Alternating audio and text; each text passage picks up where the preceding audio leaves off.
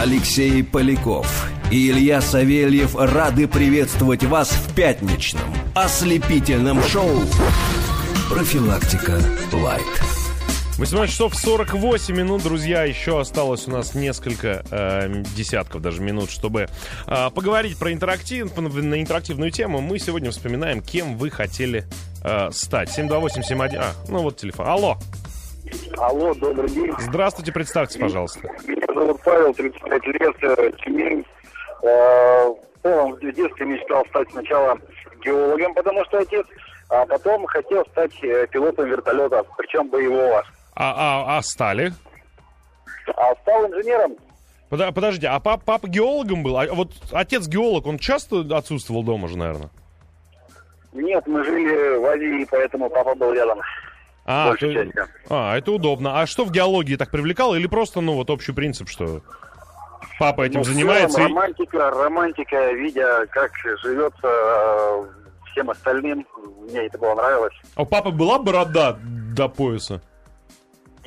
Мне почему-то геол- геологи почему-то всегда бородатые и в таких свитерах с горлом почему-то. Это прям по Конечно, и умолчанию. елочка должна быть в бороде еще, ну, запуталась.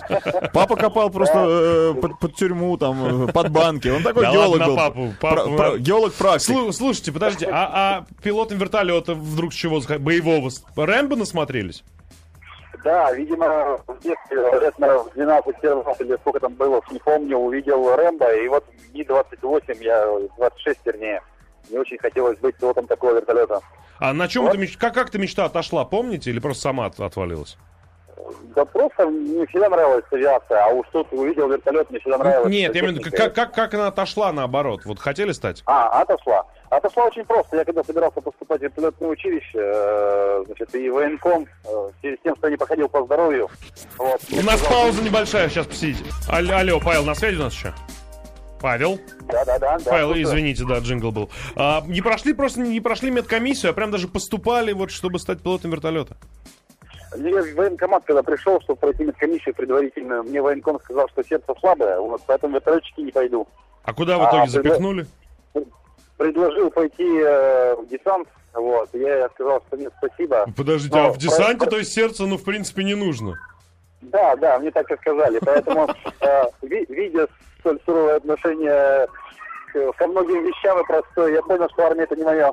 А, и просто... Слушайте, подожди, почему в десанте-то не? Я про- помню, когда прыгал с парашютом, у меня сердце где только не было, в какой части тела. Но И просто когда ты пилот, пил- пилот Спасибо понимаешь, большое. Спасибо большое. Когда ты пилот, на твоей совести еще э, судьба пассажиров. Когда ты десант, ну прыгаешь ты, либо ты приземляешься, значит, жи- живенький, ты бегаешь, стреляешь, либо ты просто биобомба, такой мешочек, Ну, и все. Ну, это же ди- ди- дико, ну, Дико, ну, это конечно, страшно, согласен. это же... ну, Это армия, сынок, что ты расслабился-то? Алло, Алло, здравствуйте. здравствуйте. Алексей меня зовут. Э, Слушайте, я вам сейчас расскажу историю, да, про мое детство и про мою мечту. Э, Вот все тут рассказывают про такие героические, там, летчиков, пилотов и Да-да-да. все остальное. Я расскажу вам гораздо приземленнее историю.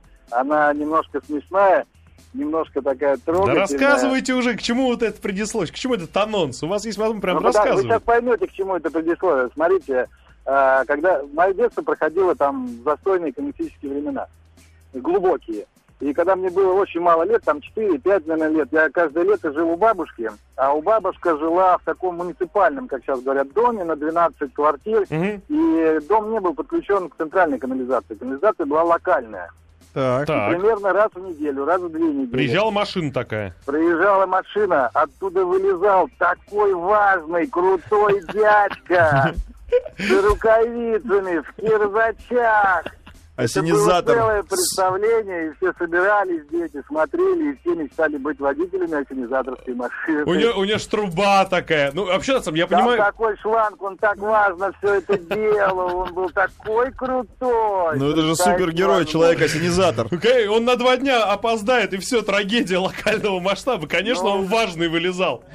Да, и это еще можно, знаете, сказать, вот все профессии хороши и почетные, да, все зависит от того, как себя преподать. Он себя так преподавал, что он был супер, мега крутой чувак, круче Ну, кон- ну, еще раз повторяем, он знал себе цену и знал цену своему времени, потому что если он здесь задержался, там первый этаж уже по- потопило.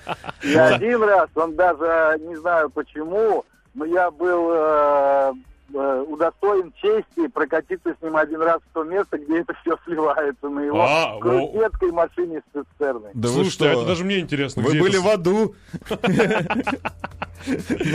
Слушайте, вот это, вот это отли- отличное Место, где это Причем, сливается. Причем, в принципе, эту мечту можно осуществить даже сейчас. Но вот что-то как-то уже не хочется, если честно. Ну, слушайте, это мо- можно взять себе в качестве хобби. Вы знаете, я думаю, что это, э, вот такую мечту можно осуществить в любой момент.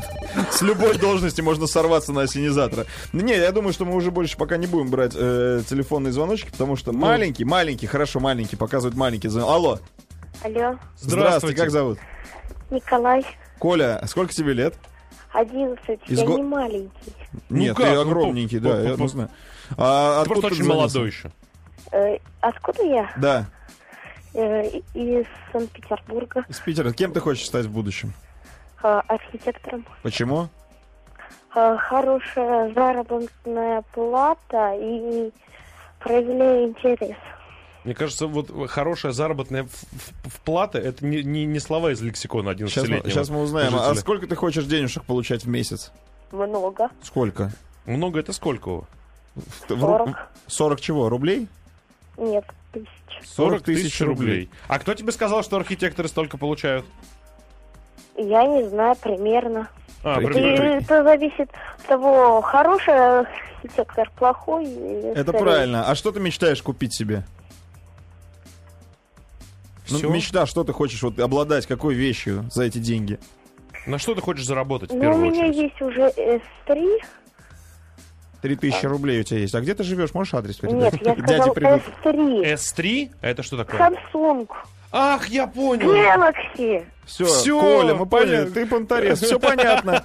Коленька. Коленька, э, тогда начертательная геометрия это вот тот предмет, который у тебя... И геометрия обычная, начертательная дальше, сопромат. Это вот те предметы, которые должны стать твоими на ближайшие, ну, лет 15 так точно еще. Спасибо большое, друзья. Закончили интерактив, да и профилактика лайт подошла к концу. А, По традиции, э, последняя финальная песня, ну, пятничной профилактики. А, Вот у меня, когда речь заходит о космосе, о космических песнях, почему-то в первое всплывает это. Потому что какая-то прям очень проникновенная, очень красивая. А, Ну, вот, вот, вот прям песня про космос. Душевная и песня э, взрослых, таких состоявшихся людей, которые придут после профилактики лайт в эту студию. Музыка э, Владимира Чернышова, слова Роберта Рождественского, «Этот большой мир», «Отроки во вселенной» и «Москва Кассиопея» саундтрек. А мы вернемся в понедельник. Пока.